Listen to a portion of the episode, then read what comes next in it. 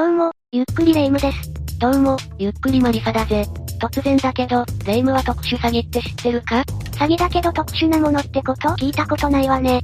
特殊詐欺っていうのは、振り込め詐欺とかのいわゆるオレオレ詐欺とかも含まれてるぜ。あ、オレオレ詐欺ならわかるわ。お年寄りを狙って、孫になりすましてお金を奪い取るっていうあれのことね。そうそう、そういう特殊詐欺って、日本でどれくらい起こってるか考えたことあるか？全然考えたことないけど、4500件とかかしら？それじゃあ少なすぎるぜレ夢ム。正解は、2020年の1年間で警察が認知した件数が、13,526件もあるんだぜ。13,526件？そんなにも多いの？そうだぜ。まあこれでも、2019年よりかは約20%減ってるんだけどな。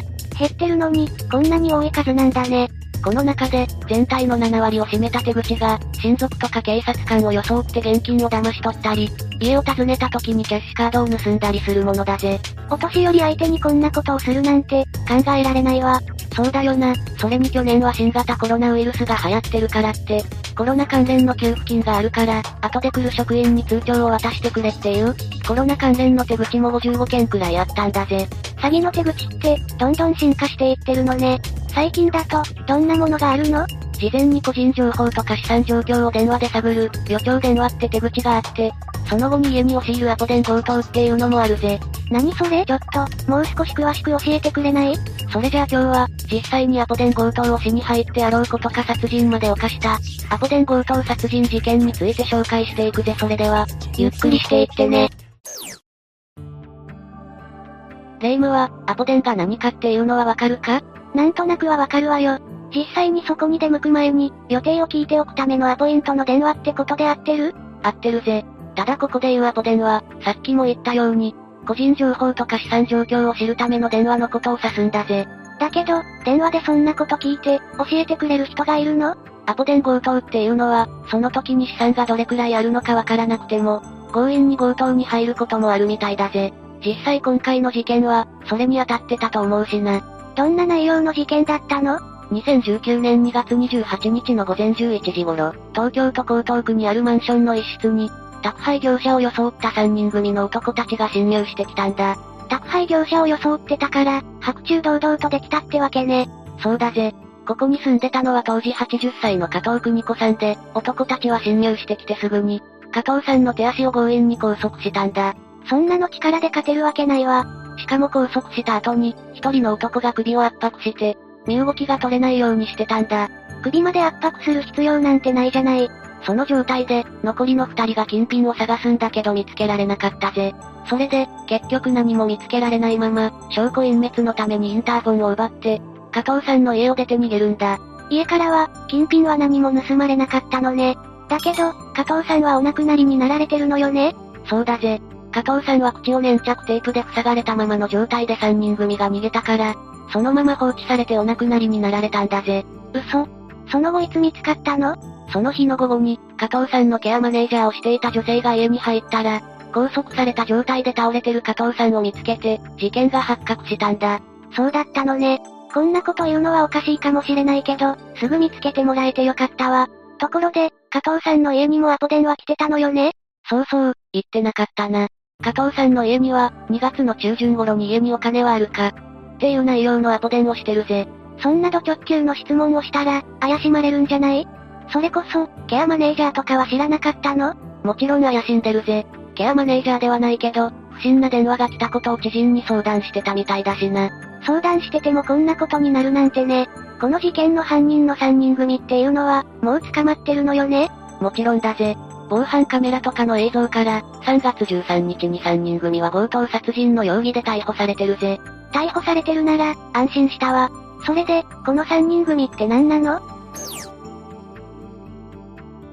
この事件を起こした犯人は、1人目は当時22歳の坂井優太、2人目は当時27歳の小松園達美、3人目は当時22歳の末広樹だぜ。この3人組の正体は、SNS を通じた闇バイトで集まった、犯罪集団の一員だったんだ。SNS って、使い方を考えないといけないわね。本当その通りだぜ。この3人について簡単に説明するぜ。うん、よろしく。一人目の坂井優太に関しては、顔写真とかはもちろん公開されてるけど、それ以外にはさほど情報がないんだ。末広樹と高校の同級生ってことと、加藤さんを押さえつけてたってことはわかってるんだ。なんでわかってるの？また後で説明するけど、末広樹がこの事件のことを知人に話してたんだぜ。その時に、坂井優太が加藤さんが動かなくなっちゃった。って言ってたってことも言ってたからな。人を一人殺してるのに、それを全く知らない人に話すってどういう神経してるのよ。その通りだぜ。ちなみにこの3人が捕まる決定的な証拠の、防犯カメラに捉えられていた車は、坂井優太の実家近くで見つかってるぜ。じゃあ、残りの二人は坂井優太のせいで捕まったって思ってるかもしれないわね。確かに、その可能性はあると思うぜ。次に二人目の小松園達美に関してだけど、報道では職業が土木作業員ってなってたんだ。うんうん、主に塗装業をしてるって点では間違ってないぜ。ただ実はそれ以外に、元プロレスラーの前田明がプロデュースしてる、セミプロアマプロレス大会のジアウトサイダーとか、他の地下格闘技にも出場してる格闘家だったんだぜ。格闘家？そうだぜ。中学生時代に教師5人を病院送りにするとか、特攻隊長だったとか、かなり強い不良だったみたいだぜ。そんな人が高齢者に手を出すなんて、絶対に良くないわ。しかも、本気で格闘技をしてる人からしたら、こういう人がいるのは迷惑な話だと思うわ。実際、ネット上ではそういう話も上がってたぜ。最後に3人目の末広樹に関しては、いろんな情報があるぜ。坂井優太の話の時点で神経を疑ったけど、それ以上の話があるの？結構あるぜ。この3人の中で一番情報があるのが、末広樹だからな。そんなに、ネタにされるようなことがあるのね。末広樹は、2011年の5月に父親が交通事故でお亡くなりになってるんだ。このことで、家族には保険金とか賠償金で1億円が支払われてて、そのお金を牛耳って好き放題遊んでたみたいだぜ。父親がお亡くなりになってるのに、なんてことしてるのよ。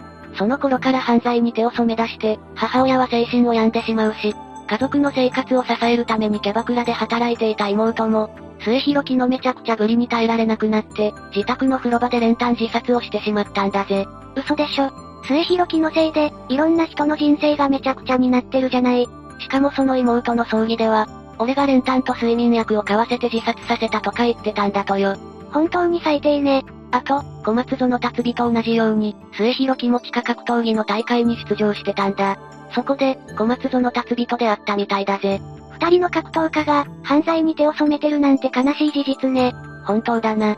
この末広木のインスタグラムには、高級腕時計とか札束写真が投稿されていて、毎日暇や、もっと刺激をくれとか、大晦日には来年はどんなに悪いことをしても捕まらないことって、文章もあったんだぜ。バカな私でもこの人だけは、絶対に捕まるべきだってわかるわ。さっきも話したと思うけど、末広樹と坂井優太は高校の同級生だったんだぜ。それでこの二人は、周囲の人を強盗に誘いまくってたみたいだぜ。ありえないわ。これ以上周りの人を巻き込まないでよ。人手が足りないから、見張り役か運転手役でもいいから手伝ってくれ。っていうような内容だったらしいぜ。犯罪って分かってて、手伝うわけないでしょって感じね。ところでこの三人組って、この事件が初犯だったの？初犯じゃないぜ。この三人組は、いろんな犯罪を犯してきてるんだからな。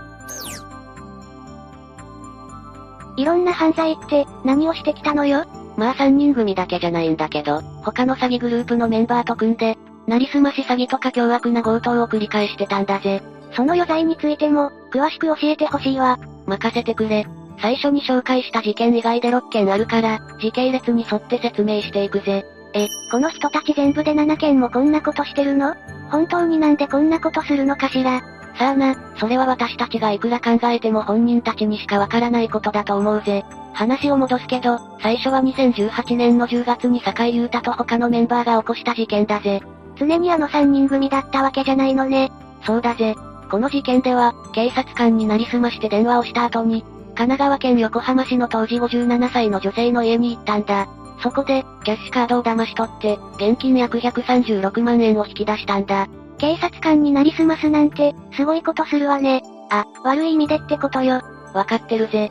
二つ目は2018年の11月に、これも坂井優太と他のメンバーが起こした事件だぜ。最初の頃は坂井優太が、よく事件を起こしてたのね。そうだな。この時は大阪府の路上で、当時47歳の男性に対して暴行を加えて、だいたい15万円くらいの財布の入ったカバンを奪ったぜ。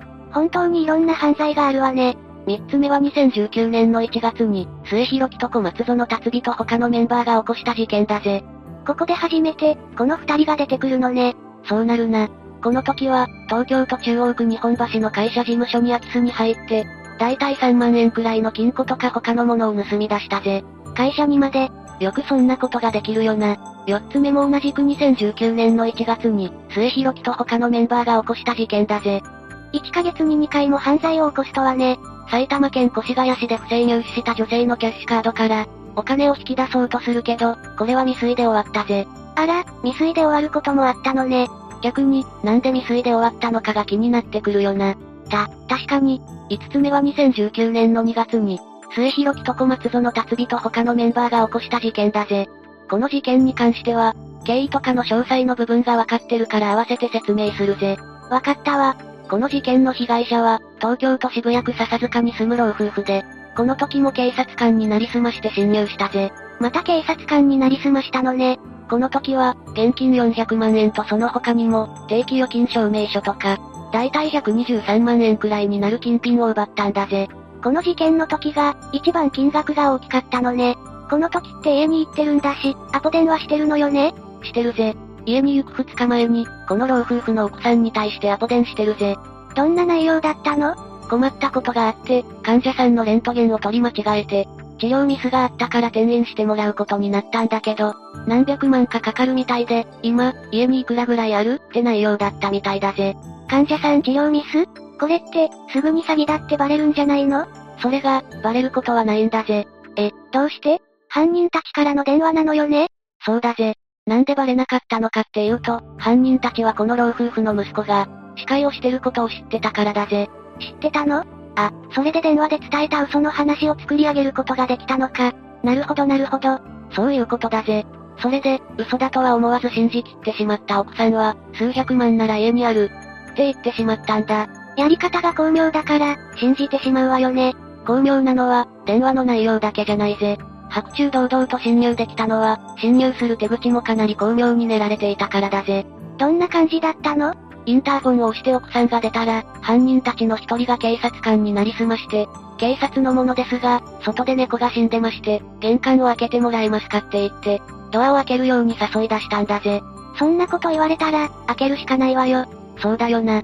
この奥さんも突然のことに驚きはしたけど、警察官って言われたから開けようとしたんだ。ドアについてる覗き窓で、確認してから開けたの？この家はインターフォンのモニターがあったから、開ける前にモニターを見たんだけど、その時は警察官かどうかの判別はできなかったんだ。壊れてたの？いや、ちゃんと映ってはいたぜ。ただ、残りのメンバーがインターフォンのカメラを体で隠してたから、それ以外に何も見えなかったんだ。ええかなり考えられてるじゃない。そうなんだぜ。奥さんは、不審には思ったけどそのまま開けたら、すぐに犯人たちは侵入してきたぜ。きっと、どうしようもできなかったんでしょうね。犯人たちは、老夫婦を結束バンドで拘束した上で、奥さんを2階に旦那さんを1階に移動させて強制的に離れさせたんだ。そんな細かいところまで、計画が練られていたのね。そうなんだぜ。だから身動きが取れなくて、あれだけのものが奪われてしまったんだぜ。なるほどね。加藤さんの時も、宅配業者になりすましてってことだったから、同じような手口だったのかもしれないわね。そうだな。この事件の後、長野県佐久市に逃げて末田隆と小松園達と坂井優太は、ブランドショップに空き巣に入ったぜ。この短期間で、どれだけの犯罪を犯してるのよ。ここでは財布とか、だいたい320万円くらいになる35個の商品を、盗み出したんだぜ。それでそのままの足で、加藤さんの家に侵入したって感じだぜ。この後に、尊い命が奪われてしまったってわけね。これだけの罪を犯してるんだから、判決結果は無期懲役とかになってるはずよね。裁判についても、ちゃんと説明するから任せてくれ。この事件の裁判の争点は、加藤さんの死因、つまりこの3人に殺害の意思があったのかっていうところだったんだ。意思があろうがなかろうが、人の命を奪ってることに変わりはないわよ。そうなんだけど、加藤さんの死因がどうだったかによって、無期懲役か有期経過が決まるんだぜ。そ、そうなんだ。それで、検察側は首を圧迫させたことによる窒息死で、殺意があったとみなして、無期懲役を求刑したぜ。そうよ、それが正しいわ。だけど弁護側は、犯人たちが加藤さんを拘束したことによるストレスで、慢性心不全の持病が悪化して死亡したとみなして、懲役22年から26年の有期刑を求刑したぜ。有期刑だったら、また同じこと繰り返すかもしれないじゃない。それで、結果はどうなったの？2021年3月9日に東京地裁は、被害者の首に目立った内出血が見当たらなくて、圧迫したかの判断ができないから、慢性心不全でお亡くなりになられた可能性が高いって判断をしたんだ。え、じゃあ、この3人組は有機系になったってこと？そうだぜ。この3人組が強盗に入った時に、加藤さんを殺害するかもしれないっていうリスクを、想像するのは難しかったって言ってるんだぜ。何よそれ。笹塚の家に強盗に入った時も、拘束はしてるものの障害を与えていないっていう点と、全部の犯罪で奪った金額の取り分を多くもらってる上位者がいた。っていう点も考えて有機刑にしたんだとよ。正直考えられないわ。それで、3人組は懲役何年になったの？坂井優太と小松園達美は懲役26年で、末広木は懲役28年。っていう結果になってるぜ。人の命を奪っておきながら、たったそれくらいの年月だけなの？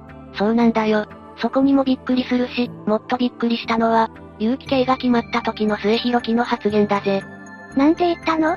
よっしゃーだぜ。有期刑でも半周だったら、3分の2くらいの刑期で仮釈放になることを知ってたからだと思うぜ。反省も何もしてないじゃないのよ。こんなことを言ってる人が有期刑だなんて、加藤さんがかわいそうだわ。霊夢の言う通りだと思うぜ。しかも、喜びの声を上げたにもかかわらず控訴してるんだぜ。どうして？東京地裁は第一審だったんだけど、そこで自分に有利な判決結果が出てるから、もっと罪を軽減できないかって思ってるんじゃないか？本当に、そんなことを考えられる神経を疑うわ。控訴したところで、第二審で無期懲役になる可能性だってあるのにね。その通りだぜ。この事件は、犯人たちの神経を疑うことばっかりだったわ。アポ電の手口も、実際に家に侵入する手口も、かなり巧妙に練られてたからな。こういう事件は、二度と起きなければいいんだけどね。二度と起こさないためにも、知らない番号からの電話に出ない、家族に見守っていてもらう、留守番電話機能とか通話録音機能を使うことが大事だぜ。高齢の親を持つ人がいたら、気をつけてちょうだいね。というわけで、今回はアポ電強盗殺人事件について紹介したぜ。これからもいろんな事件を知りたいわ。それでは、次回もゆっくりしていってね。